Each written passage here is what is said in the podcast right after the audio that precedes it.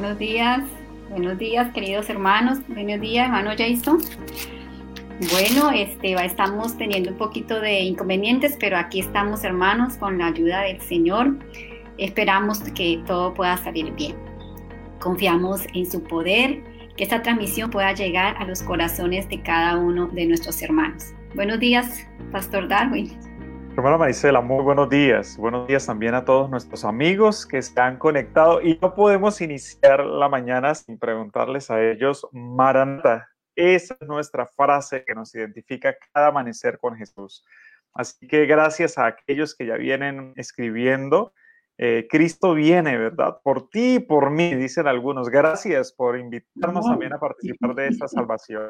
Y gracias por ir dejando sus motivos de oración tendremos muy presentes y al final de la transmisión estaremos orando por cada uno de ellos. Hermana Marisela, ahora sí compártanos, estamos tomando apuntes aquí, practicando estos principios en nuestros hogares. ¿Cómo está su merced? ¿Cómo amanece?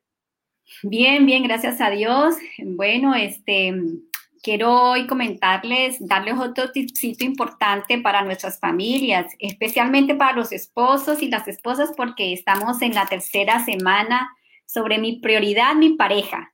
Y tenemos el eslogan, pastor, es mi prioridad, Dios y mi pareja. Así que es importante. Quiero empezar con el, bueno, con, con la frase de que el amor requiere de expresión.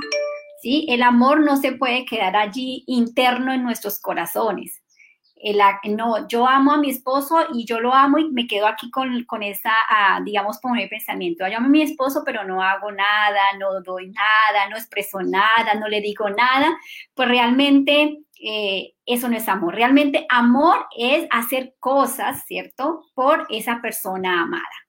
Y, y es en este momento que quiero hablarles específicamente de los actos de servicio. Los actos de servicio son acciones acciones que hacemos a, esa persona que amamos. Y a veces esas acciones no son, digamos, tan naturales o no, son, no nos fluyen a nosotros de manera natural. Eh, allí es donde se requiere que el amor es benigno, es sufrido, es abnegado, ¿verdad? En, en Corintios que nos expresan lo que es el amor. Y cuando hay algunas cosas que no nos gustan hacer, pero yo sé que mi esposo o mi esposa les agrada, les gusta, pues entonces yo me esfuerzo por realizar esas acciones que, que van a hacer que mi esposo o mi esposa diga, mm, me está amando, me siento amado. Entonces, ¿qué acciones quizás, queridos hermanos que están allí, eh, qué acciones pueden estar dándonos esa, esa expresión de amor? Por ejemplo, eh, digamos, si yo estoy en la casa, estoy atareada con mis cosas y mi esposo se acomide a ayudarme, bueno, eso es algo que voy a valorar mucho aunque quizás él no sea diestro, digamos, en la cocina, pero si está allí eh, ayudándome en las cosas pequeñas, me está indicando de que realmente este, me ama, está haciendo cosas que me está apoyando.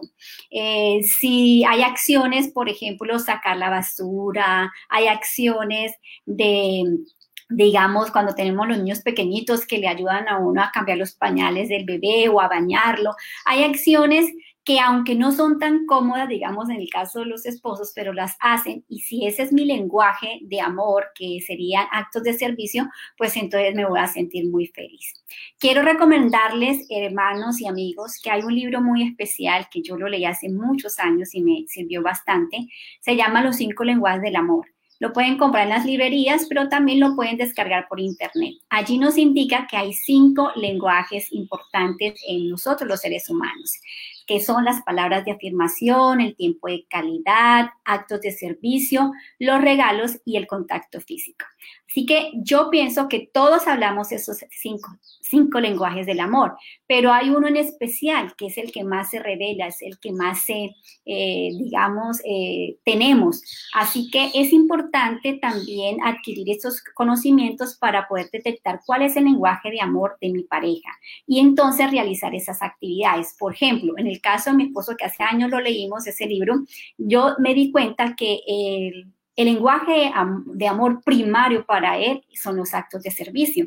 Entonces, si yo realizo eh, algunas, por ejemplo, el eh, realizarle, tenerle la comida lista, ¿cierto? Eh, atenderlo, digamos, si está enfermito, cuidándolo, estar pendiente de él. En estas cosas, él se siente muy amado porque yo estoy cuidándole su salud, le estoy atendiendo sus necesidades de, de alimentos, ¿verdad? De lavarle la ropa, de, hacer esas actividades que, digamos, son muy eh, comunes, pero él se siente amado cuando yo eh, realizo esos actos de servicio. Así que el lenguaje, mi amor, es ese. Pero el lenguaje eh, mío, pues no es tanto los actos de servicio. El lenguaje mío son tiempo de calidad. Entonces, si él me dedica tiempo, si hablamos, conversamos, yo me voy a sentir amada.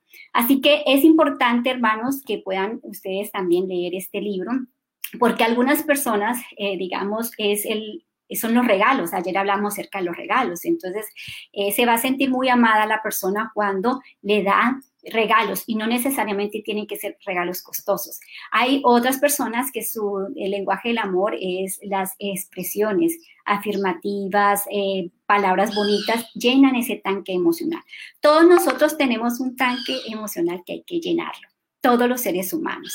Nosotros buscamos eh, que se llene ese tanque. Y por eso realmente nosotros elegimos casarnos y vivir con una persona, porque necesitamos que ese tanque sea llenado. Así que mis hermanos, eh, ya el tiempo se me fue, el punto para hoy es actos de servicio, que son acciones que realmente hacemos hacia la otra persona y, bueno, sin importar que digamos sean cosas naturales, ¿verdad? Eh, allí es donde estamos expresando el amor. Así que recuerden que el amor se debe expresar, el amor se debe eh, identificar con acciones y con palabras cuando no se hace, el amor empieza a disminuir y empieza a morir. Es como una plantica. Cuando, digamos, eh, tenemos una planta y no la regamos, no le echamos agüita, no le, eh, digamos, cambiamos el abono, no la cuidamos, la dejamos allí, pues esa plantica se va a morir. Así es el amor. Tenemos que estarlo regando todos los días con buenas acciones, con buenas palabras y la verdad que vamos a ser muy recompensados. Entonces, eh, eh, Dios nos bendiga, queridos hermanos, y empecemos a dar. El principio del amor es dar. Cuando doy, voy a recibir.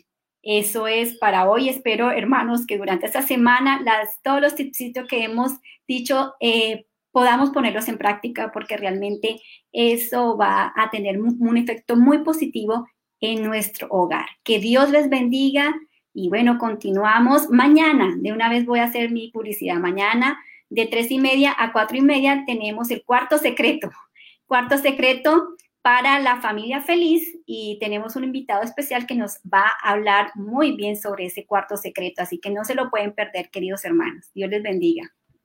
Gracias, Mali, gracias por tus consejos el día de hoy. Bueno, no se lo pueden perder mañana, mis queridos. Llega el momento bello de la oración y queremos en esta mañana, Mari, colocar el Colegio Adventista de Mesetas, la institución allí que está bien, algo retiradita, con algunas deficiencias este año por la falta de alumnos. Así que el Señor pueda seguir guiando esta bella institución allí. Vamos a orar. Dios y buen Padre que estás en el cielo, en esta mañana, Señor, queremos invitarte a nuestro amanecer contigo. Queremos eh, tener un encuentro contigo en esta mañana. Por ello, Señor, cerramos nuestros ojos, en algunos casos inclinamos nuestras rodillas y aunque estamos detrás de la pantalla, Señor, la reverencia de dirigirnos hacia ti existe. En esta mañana, Señor, colocamos la institución allí en mesetas. Lleva varios años allí, Señor. Este año ha sido muy difícil para la institución. 35 estudiantes hay allí, Señor, y amenazan con no poder funcionar. Pero, Señor, sabemos que tú tienes victorias grandes para nosotros. Colocamos la institución en tus manos, los padres de aquella región, para que esta luz que hay allí, que diferencia la educación, pueda seguir alumbrando, Señor, en este lugar. Por su rectora, Jamie Paola, Señor, por cada uno de los docentes que allí laboran con amor, con esmero. Oramos para que tú les sigas dirigiendo y les sigas dando a ellos sabiduría. Señor, gracias porque en la, Asociación de los Llanos nos permite disfrutar de un sistema adventista sólido, de un sistema de educación adventista que presta un servicio a la comunidad, pero sobre todo que predica cada día en cada aula de clase del amor de Cristo. Gracias, Señor, porque escuchas nuestra oración. Y en el día de hoy, Señor, acompáñanos en este amanecer con Jesús. En el nombre de Cristo Jesús. Amén. Bueno, Mari, gracias, gracias por ello. Y hoy tenemos un tema sobre la comunicación. Esta semana ha sido bien interesante porque han coincidido, uno dice han coincidido, pero el Señor prepara lo que necesitamos oír. Doctor Darwin, ¿cómo amaneces? Muy buenos días, hermano Jason. Qué gusto ver que su internet ha mejorado y ya está con nosotros. Eh, muy bien, muy full. muy bien, gracias a Dios, muy bien. Hemos iniciado hoy una nueva sección de nuestro estudio y vamos a estar mirando precisamente la oración y el culto público. ¿Qué tan necesario pueden llegar a ser estos dos factores en la formación de nuestra vida cristiana? Saben, hace algunos años atrás recuerdo haber estado en una pequeña ceremonia, una pequeña fiesta que se estaba celebrando en la ciudad de Bucaramanga. Y recuerdo que estando en esa fiesta, lo que se celebraba era la vida de casados de una pareja, la pareja Jaimes.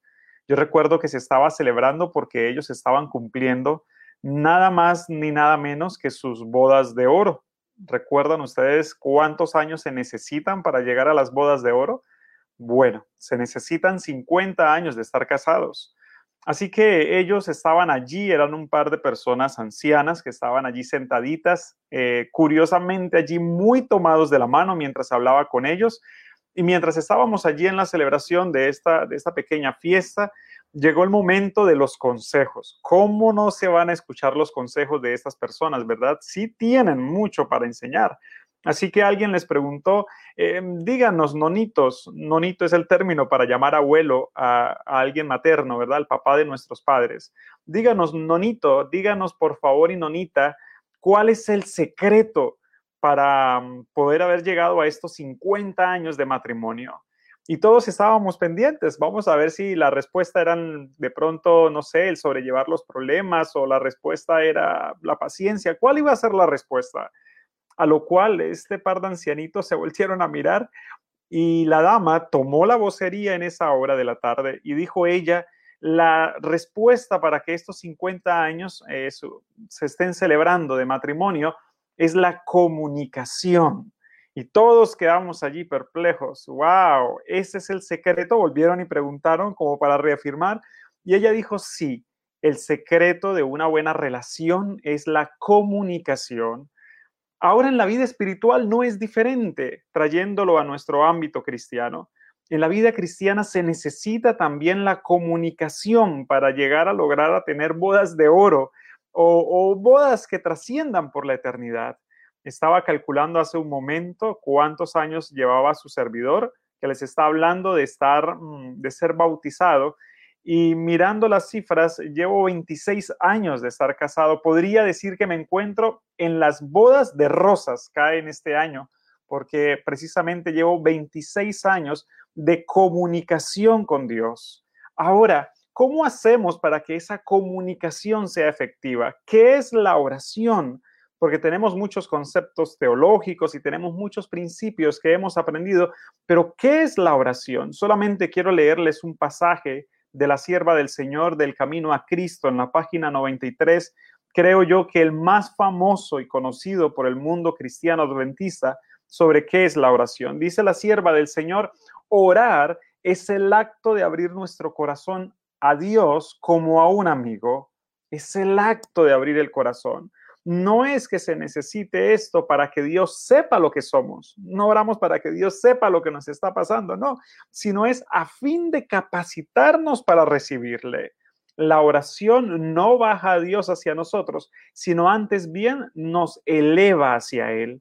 Qué maravilloso nosotros poder mirar en esta obra que Dios ha dejado un canal directo para comunicarnos con Él el cual puede ser empleado las 24 horas del día, los 7 días de la semana, los 365.4 que mirábamos ayer día del año. En fin, Dios ha dispuesto la oración como un canal para poder estar en constante relación con Él pero para ello yo quiero también que exploremos algunos asuntos propios de la oración, como por ejemplo, cuál debe ser ese primer paso, como cuáles son esas condiciones, tres condiciones para que la oración sea contestada, porque tal vez estamos orando, pero algo está fallando en ese canal y de pronto nuestra relación con Dios se ha visto afectada.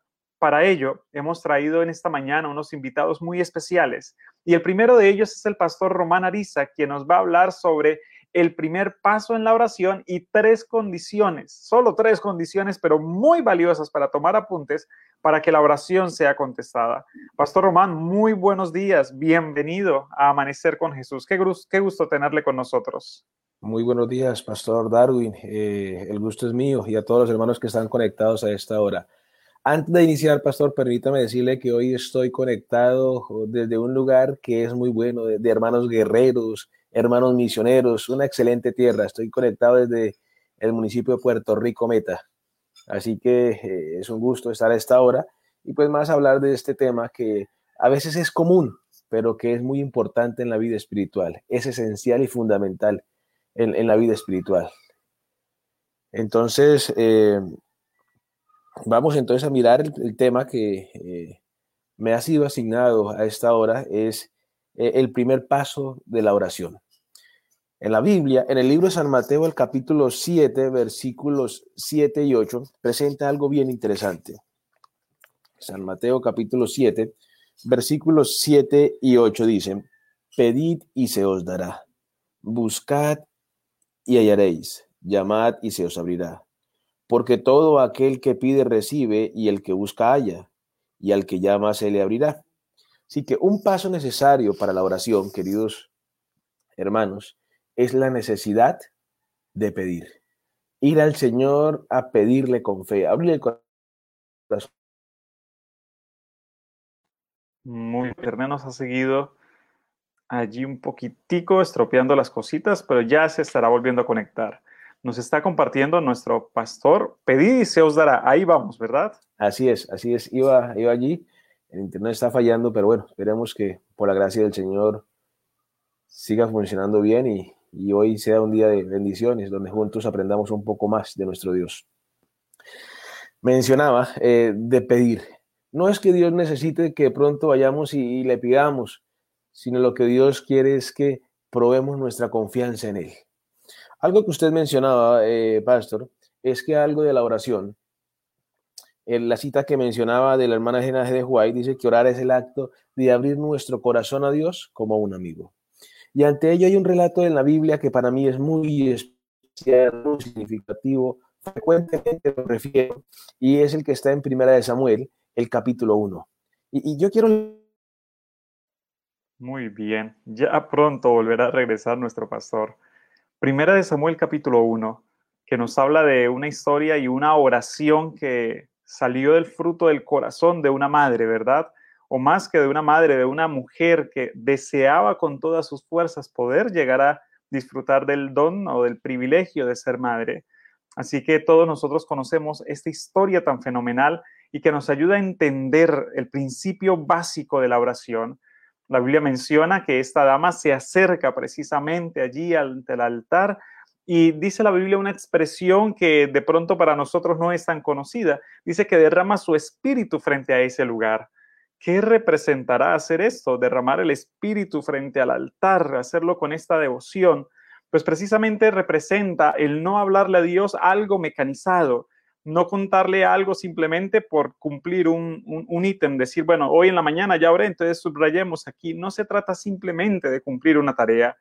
Precisamente el caso que el pastor quiere mencionarnos es el caso cuando esta dama va y se acerca, se arrodilla, ora, clama y le pide al Señor pero derrama su espíritu queriendo decir que le confiesa de lo más profundo de su corazón lo que la necesidad, la plegaria que ella desea elevar ante el trono de la gracia.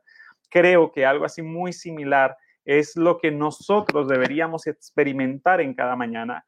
Por esta causa, no repetimos nuestras oraciones. Por esta causa, cuando hablamos con Dios, debemos tener cuidado de que no sea un asunto mecánico, de que no sea simplemente el asunto de mm, corresponder a alguna actividad, sino que puedan hacer desde lo más profundo de nosotros. Me gusta mucho porque esta cita que estamos mencionando se complementa eh, con el proceder de toda dádiva perfecta que viene de Dios, como lo menciona Santiago 1.17. Dice, toda buena dádiva y todo don perfecto desciende de lo alto, del Padre de las Luces, en el cual no hay mudanza ni sombra de variación. Pastor, estamos allí en la historia de Samuel, una historia que nos fascina a muchos. Así es, así es. Esa historia me, llama en gran manera la atención y quiero retomar donde quedé. A partir del versículo 9 se encuentra una mujer atribulada, una mujer que, que estaba preocupada y que decide ir al templo. Y, me llama la atención, quiero permítame leerlo. Dice el versículo 12 que mientras ella oraba largamente delante de Jehová, Elí observaba sus labios, pero Ana, eh, pero Ana oraba en silencio y solamente movía sus labios y su voz no se oía, por lo cual Elí la tuvo por ebria. Entonces Elí le dijo, ¿hasta cuándo estarás ebria? Digiere tu vino. Y aquí está eh, eh, esta, esta parte de la oración, dice, pero Ana le respondió, no, Señor mío, no soy una mujer, eh, soy una mujer atribulada de espíritu. No he bebido vino ni sidra, sino que he derramado mi alma a Jehová. Eso es, es parte de lo que es la oración, es abrirle nuestro corazón completamente a nuestro Dios, es derramar eh, completamente nuestra alma delante del Señor, es pedirle con fe. Así que eso es parte de lo que está ahora. Debemos entender lo que usted mencionaba ahorita, pastor, es que el que nos da las buenas dádivas es nuestro Dios, procede del Señor. Así que debemos entender esto, que parte de la oración es primero que todo ir a abrirle mi alma al Señor, es derramarle. Segundo, entender que lo bueno viene de Dios. Todo un perfecto, toda dádiva viene de nuestro Señor. Y algo más que necesito aprender es a pedirle sabiduría al Señor, para dirigirme con sabiduría. Ahora, la oración yo pienso que no es una lista de mercado porque a veces tenemos es pido y pido y pido, es como con una lista de mercado, falta esto, falta esto, Señor, me falta esto, pero la oración es también un medio para acercarme al Señor y debo también allí pedirle al Señor sabiduría, porque hay algo que Dios está dispuesto a darme en abundancia, siempre que le pida, siempre que Dios está dispuesto a darme en abundancia. Uno de ellos es la sabiduría, la fe, porque a veces, dice Santiago, ustedes piden y no reciben porque piden mal cosas innecesarias, cosas que me alejan de Dios, cosas que posiblemente me van a hacer perder. Entonces, debo pedir al Señor sabiduría para que de esta manera el Señor pueda eh, pueda acercarme a Dios y pedir que me acerquen a Él. Ahora, hay algo, algo que es necesario en la oración. Algo más es ¿Cómo se debe pedir uno a fin de recibir? ¿Cómo debe pedir? ¿Usted qué cree, pastor? ¿Cómo debe pedir uno a fin de recibir? A ver, ¿usted qué, cree al respecto, pastor? Aparte de hacerlo de lo más profundo del corazón con sinceridad, pues hay que hacerlo con fe. Es necesario que cuando vayamos a acercarnos a Dios, creamos que Él existe. Así es, es necesario eh, la confianza en el Señor. En cierta ocasión escuché allí una ilustración. No sé qué tan real sea, pero a veces ocurre eh, la actitud que tenemos a orar. En cierta ocasión alguien se arrodilló a orar y le pidió al Señor, Señor, quiero que por favor mueva esta montaña de este lugar a otro lugar. Y al abrir los ojos dijo, yo sabía que el Señor no lo iba a hacer. A veces estamos eh, atribulados, vamos al Señor y dejamos esa situación en las manos de Dios y, a veces nos levantamos igual de atribulados. Si creemos que Dios, todo, a Dios todo le es posible, que en Él todas las cosas es posible, pues si dejamos las cargas en las manos de Él, debemos esperar.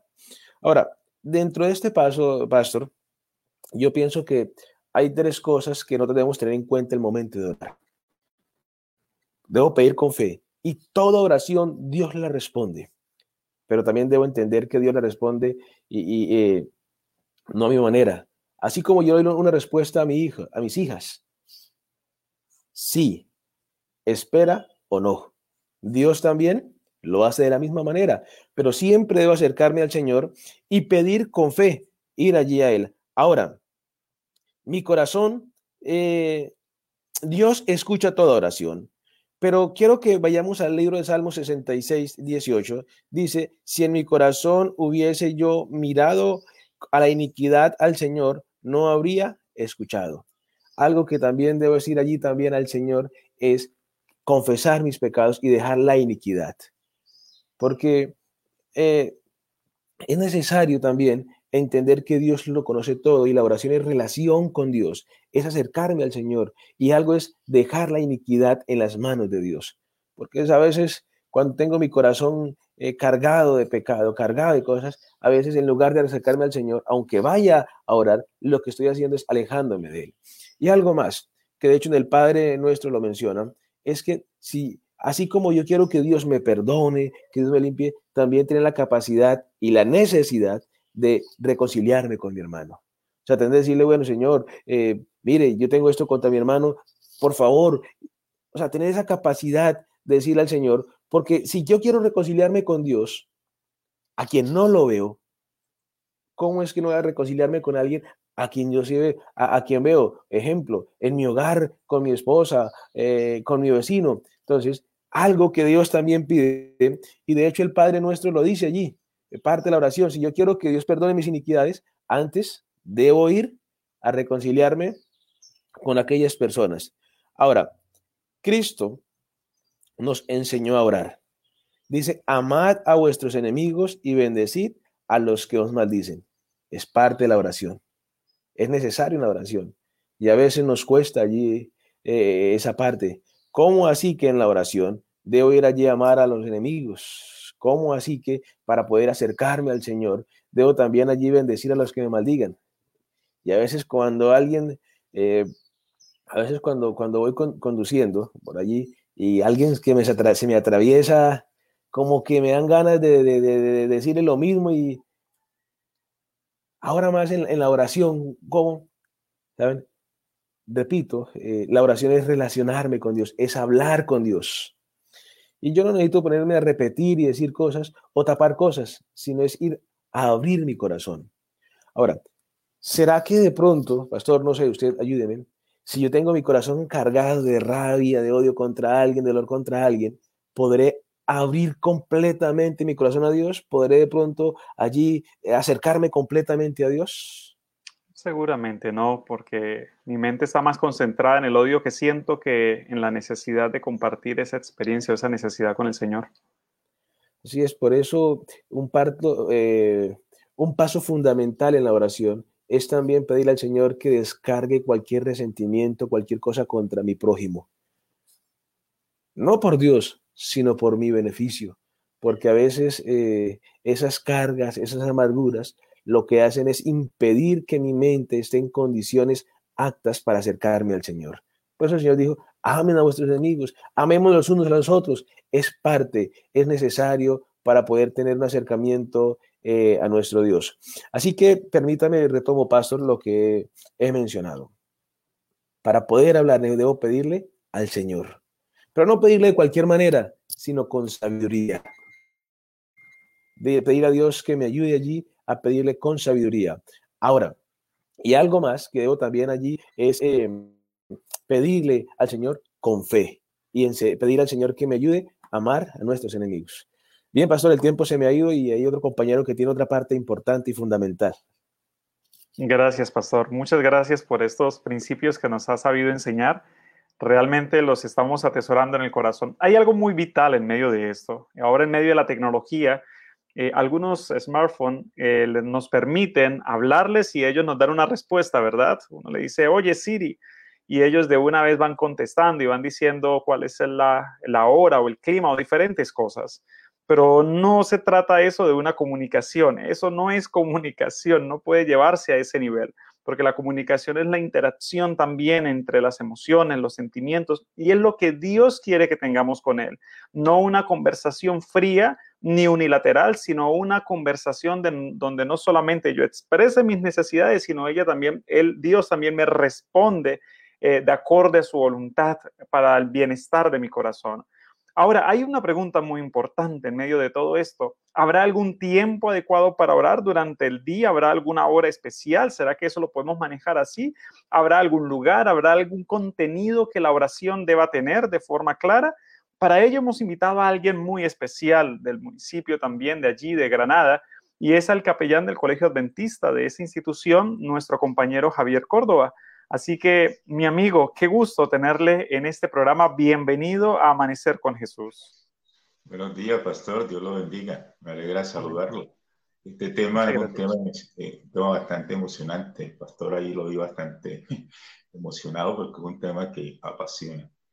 En cuanto al lugar, al tiempo, la palabra de Dios nos habla acerca de eso. El mismo Jesús en Mateo, en el capítulo 6, versículo 6, nos habla de que deberíamos tener un lugar. Él dice, mas tú cuando ores, entra en tu aposento y cerrada la puerta, ora a tu Padre que está en secreto y tu Padre que ve en lo secreto te recompensará en público. Debemos tener un lugar secreto para hablar con Dios. Claro que podemos hablar públicamente con Él, pero debemos tener allí nuestro lugar apartado para hablar con Él. Y Jesús no solamente lo enseñó en la, teoría, en la teoría, sino que en la práctica. Porque dice en Mateo 14, 23, que despedida de la multitud subió al monte a orar aparte. Y cuando llegó la noche, estaba allí solo. Jesús tenía su lugar de oración. No solamente tenía allí un monte, sino también la Biblia nos dice que tenía un huerto, el huerto de Getsemaní. Inclusive sus enemigos conocían ese lugar.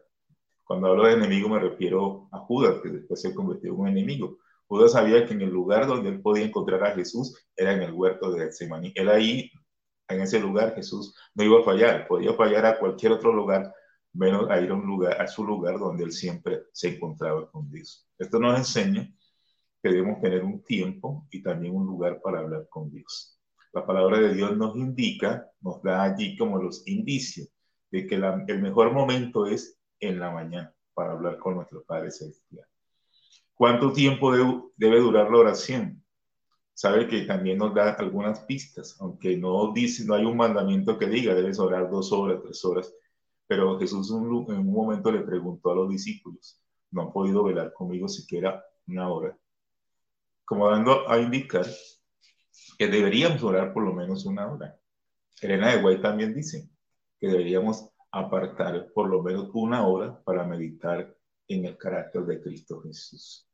Y bueno, y, hablando del tema de la oración, el, pastor Román Ariza mencionaba algo muy importante. No solamente debemos pedir, dice que nuestras oraciones deben estar mezcladas con acciones de gracia.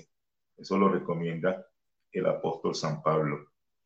Eh, el apóstol San Pablo también dice que deberíamos orar sin cesar, sin parar. O sea, tú estás en la calle y puedes estar hablando con Dios. No necesitas estar uno de rodillas para poder uno estar hablando con Dios. Uno puede eh, estar eh, barriendo allá en la casa, puedes estar allá, eh, tú eres docente, estás dando tu clase a los estudiantes, puedes estar orando.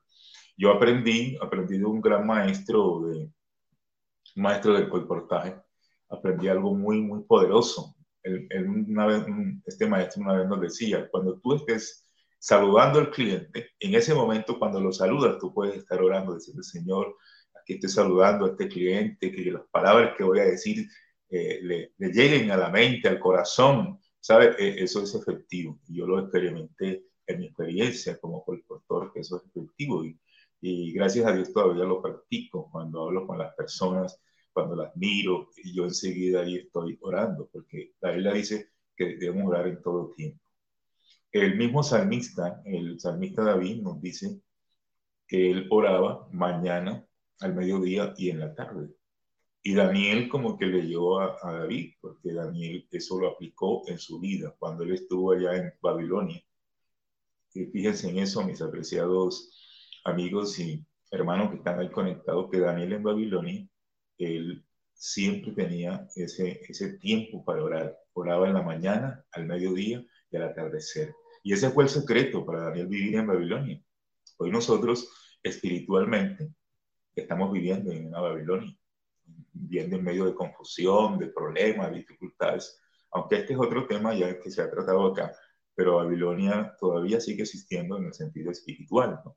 nosotros vivimos en medio de, la, de tantas confusiones y tanto angustia y todo eso, qué mejor que poder practicar eh, este método que le dio resultado a Daniel. Oraba tres veces al día.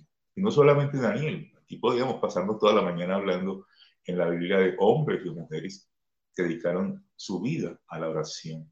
El mismo Martín Lutero, uno de los, digamos, de los más contemporáneos, era un hombre de oración. Eso le dio a él poder para poderse parar frente a los, a los papas y a los prelados y toda esa gente que, que quiso apagarlo, hundirlo, destruirlo, pero él se mantuvo firme porque él eh, tenía una relación muy estrecha con Dios. ¿En qué deberíamos meditar cuando estamos, eh, aparte de orar? Eh, la Biblia también nos enseña a meditar. El salmista, él dedicaba tiempo a la meditación y él nos dice, en, el salmista nos dice allí en, en el Salmo 63, en el versículo 6, dice, cuando me acuerde de ti en mi lecho, cuando medite en ti en las vigilias de la noche. O sea, el salmista no solamente oraba tres veces al día, sino que cuando en la noche se despertaba, él dedicaba mucho tiempo a la oración. Saben que eh, la razón de yo estar aquí en esta mañana compartiendo este, este mensaje con todos los que están allí conectados es resultado de la oración. Mi madre practicaba ese hábito de meditar, de orar a todo, a todo momento. Ella, uno la podía encontrar orando a la una de la mañana, una hora, esa era la hora que ella le gustaba orar a la una de la mañana. Y ella, y ella decía, es que aquí, eh, eh, en esto, yo encuentro poder, encuentro paz, encuentro tranquilidad cuando me comunico con mi amado Jesús. Su vida de ella fue una vida de oración y, y dio testimonio hasta sus últimos días. Siempre ella levantaba su rostro al cielo cuando oraba también era una costumbre. Uno ve que en la Biblia, cuando Jesús oraba, él levantaba el rostro hacia el cielo. A veces nosotros cuando oramos, a veces lo inclinamos hacia la tierra. No estoy diciendo que eso sea malo, pero bíblicamente la mayoría de los hombres que oraban en la Biblia siempre levantaban su rostro al cielo porque Dios está en el cielo, Él no está allá abajo, eh, hasta abajo en la tierra, ¿no? Está en el cielo, Él está en todo lugar. Pero uno, eh, eh, lo que quiero decir es que uno en la Biblia encuentra cómo hablar con Dios, porque esto, esto cada día uno va aprendiendo más a medida que, que tú que te conectas con Dios, aprendes a acercarte más al Señor. Y aquí lo importante es que podamos hablar con Dios. Eh, eso es muy, muy, muy valioso para nuestra vida espiritual. Así como nosotros nos alimentamos tres veces al día, bueno, algunos de otros que comen cuatro veces. y es posible que algunos apenas podamos comer una sola vez en el día, ¿no? Eso depende de las circunstancias que estamos viviendo, pero en la vida espiritual deberíamos por lo menos tener tres encuentros con Dios para hablar con Él, para descansar en Él y como decía hace un momento, no solo para pedirle al Señor, sino para hablar, porque dice muy bien la inspiración que eh, orar es abrir nuestro corazón a Dios como a un amigo. Entonces, Pastor eh, Darwin, eh, la oración es una bendición y, nos toca aprender cómo orar. Además de eso, dice que siempre deberíamos orar en el nombre de Jesús. Entonces, yo recomiendo, yo recomiendo desde aquí que la oración es poderosa y que si hay algo que nosotros deberíamos practicar en estos días es la oración, mi pastor, es la oración. Gracias. muchas gracias, compañero, por, por esa reflexión tan bonita que ha compartido con nosotros. Creo que que se hace una necesidad, mi amigo, poder estar en una permanente conversación con Dios a través de nuestros pensamientos. Recuerden que el Señor nos ha dejado nuestros pensamientos como algo privado para poder comunicarnos con Él ni los ángeles, ni aún Satanás tiene acceso allí a nuestra mente para poder ver lo que nosotros pensamos o mirar lo que nosotros pensamos. Así que se torna en una oportunidad maravillosa para poder eh, conversar con Dios a través del secreto de mi mente, poder compartir con Él aquellas alegrías, aquellas necesidades.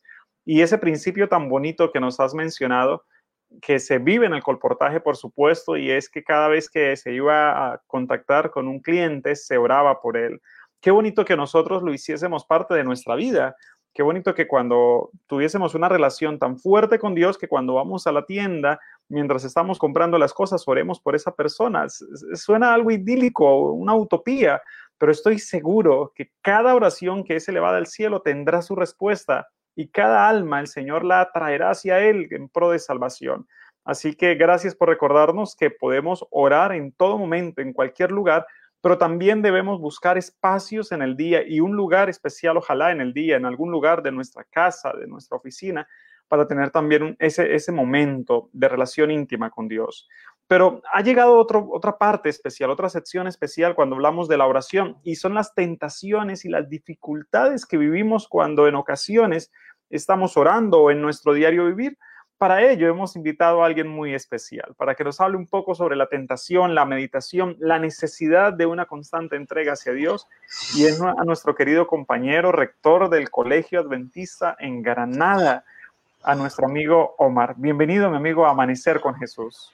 Mi pastor, amigo y compañero, Pastor Darwin, qué bueno compartir con ustedes a través de este medio Maranata. Cristo viene por ti y por mí. Así es, pastor, hasta el momento hemos conversado acerca de la oración, de pedir, de rogarle a Dios, ¿no? De abrir un espacio, pero la oración no solamente para pedir, para agradecer. Nosotros debemos tener claridad, como lo dice este, el apóstol Pedro, no, vuestro adversario, el diablo, vuestro adversario, el diablo, anda como león rugiente buscando a quien devorar. Entonces, como tenemos un adversario, existe la necesidad de mantener una constante oración. Existe la necesidad no solamente de usar la oración para pedir, para agradecer, sino también para fortalecer. Y la oración efectivamente nos ayuda a eso, a fortalecer nuestra vida espiritual. En muchas ocasiones, por los afanes de la vida, por los quehaceres de nuestras labores diarias, dejamos pasar ese momento de meditación y de oración exclusivamente para pedir protección de parte de Dios. Quizás algunos de los líderes de la iglesia eh, nos, sucede, puede ser muy por lo menos me sucedió a mí en algunas ocasiones mientras estaba en la universidad, que uno piensa que por ser estudiar teología, entonces uno va a la universidad, ¿no? Va a recibir clase, entonces uno leía yo, decía, bueno, pues igual en la clase voy a leer la Biblia, voy a estudiar, no veo la necesidad de, sacar ese, ese espaciecito, de, ese, ese espacio para meditar, para orar, pero es necesaria la meditación y la oración para lograr una relación tan estrecha con Dios y lograr hacer frente a las acechanzas del enemigo.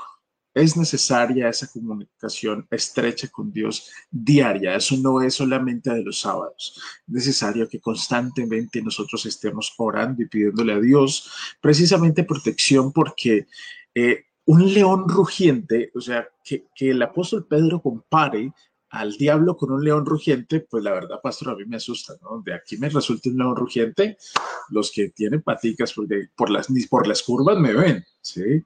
Porque efectivamente eso es lo que hace el diablo, anda, anda buscando las minucias, conoce nuestra forma de pensar, conoce quizás nuestras debilidades. Y fíjense que a mí me llama la atención como, como Santiago, eh, eh, capítulo 1, el versículo 14, dice de la siguiente manera, sino que cada uno es tentado, cada uno es tentado, cuando de su propia concupiscencia es atraído y seducido. Y quiero hacer un alto aquí, un breve, un breve momento, porque efectivamente, este, cuando hablamos de concupiscencia, estaba buscando yo eh, el comentario bíblico adventista y concupiscencia hace énfasis a lo que es un deseo, un deseo, sed, un anhelo, ¿sí? Y les voy a poner ejemplo, como buen profesor, ustedes saben que nos gusta todo masticadito y entregárselos allí. Les voy a poner un ejemplo. Estamos nosotros este, educando o estamos, mm, eh, sí, disciplinando un perro, estamos educando un perro. Le estamos enseñando al perro a que se debe quedar quieto y debe esperar. ¿sí? Entonces, vamos a hacernos la imagen. Tenemos acá al perro y resulta que en un momento yo llego y pongo una zanahoria acá a este lado. Aquí está el perro y yo le estoy diciendo, usted tiene que quedar quieto. Pongo la zanahoria. Al cabo de un rato levanto la zanahoria y voy a poner un pedazo de pollo asado así, oliendo rico. Y aquí está el perro. Yo pregunto, ¿En cuál de las dos situaciones es más probable que el perro desobedezca las órdenes que yo le estoy dando para enseñarle a ser obediente, a ser disciplinado? Muchos de ustedes eh, la, la, respuesta es muy obvia, ¿no? No, pues un perro que se va a morir por una zanahoria, ¿no? O el, el pollo es el por el que se mueve. Entonces, ¿por qué les menciono esto? Porque cuando hablamos de concupiscencia y cuando hablamos de eh, ser atraído y seducido, cuando habla el apóstol Santiago de esto, se refiere a que cada uno de nosotros tiene unas debilidades internas, que esas debilidades Satanás lastimosamente, con tantos años que lleva conociendo al ser humano, las empieza a distinguir, a conocer. Y no es que Dios nos deja la tentación, no, fíjense porque aquí el apóstol Santiago es muy claro, Dios no es el que nos tienta, uno dice, ay, pero esas tentaciones que el Señor le pone a uno, no, no es Dios, es nuestra propia debilidad la que lastimosamente actúa en los momentos en que Satanás pone allí el pollo asado. Satanás solamente pone el pollo asado y usted o nosotros somos los que finalmente decidimos si nos levantamos y vamos a comernos el pollo asado. Entonces, con este, con este marco en nuestra mente, llega una necesidad muy clara que nosotros debemos tratar de, de, sobrellevar, tratar de, de poder asirnos de la mano de Dios. Este, el libro del el Evangelio según San Mateo, capítulo 26, verso 41, dice, velad y orad para que no entréis en tentación. El espíritu a la verdad está dispuesto, pero la carne es débil. Por eso, mis queridos hermanos, y complemento con lo que la hermana Marisol había escrito por allí, Primera de Tesalonicenses 5:17, eh, orad sin cesar. Para nosotros poder sobrellevar, poder pasar nuestras debilidades para poder hacerle frente a nuestro adversario, el enemigo, el diablo, es necesario tener una vida de oración constante. Y no es mantener de rodillas, no, no es eso porque es mantener nuestra mente en comunión directa con el cielo mientras estoy barriendo, ahí lo mencionaba el profe Javier, mientras estoy en el trabajo, mientras salgo, la necesidad de tener una relación constante con Dios a través de la oración, no solamente para pedir gracias, nos ayuda a fortalecer nuestra vida espiritual para, a, para poder vencer las acechanzas que el enemigo pone cada día en nuestro paso mientras estamos acá en esta tierra. Así es que mi pastor, ojalá todos nosotros pudiéramos mantener esa comunión diaria con Dios para hacerle frente a las acechanzas del enemigo que día a día nos pone. Así es, gracias, gracias, mi amigo Omar, porque realmente de eso se trata. Recapitulando un poco lo que todos hemos compartido en esta hora, podríamos entonces llegar a las siguientes conclusiones. Primero, Orar es abrir nuestro corazón a Dios. Lo primero que podemos nosotros aprender por la cita inspirada de White del Camino a Cristo. Y abrir nuestro corazón a Dios no es simplemente que la comunicación sea unilateral, estamos haciendo un resumen, sino que podamos también escucharlo a través del estudio de la palabra, a través de la naturaleza, a través del lenguaje que Dios ha dejado para nosotros también. Lo segundo, que hay algunas condiciones que deberíamos esforzarnos por cumplir. Primero, hacerlo con fe que cuando nosotros vayamos a orar podamos entender que necesitamos creer, ¿verdad? Que Dios está allí escuchando y atendiendo nuestras necesidades. Entender que la fe nos ayuda a que nuestra oración llegue al cielo, no necesitamos estar en un monte más alto en la tierra para que la oración se escuche mejor, ni estamos estar en algún lugar específico en la tierra para que la oración de pronto haya un canal más directo con el cielo. No es necesario. Simplemente es tener fe en el corazón para que las, así como la Biblia dice que las montañas pueden ser movidas por la fe, la oración puede ser llevada al cielo por la fe. Lo segundo que hemos aprendido en esta hora es que debemos pedir perdón por nuestras faltas antes de orar. No podemos orar si estamos en riñas con nuestro hermano. Hay hasta un coro de la iglesia que nos recuerda esto. Es necesario estar en paz con Dios, estar en paz con nuestros hermanos para comunicarnos con Él y que no hayan estorbo en nuestras oraciones. Tercero, también es muy importante la observancia de su ley cuando estoy pensando en orar.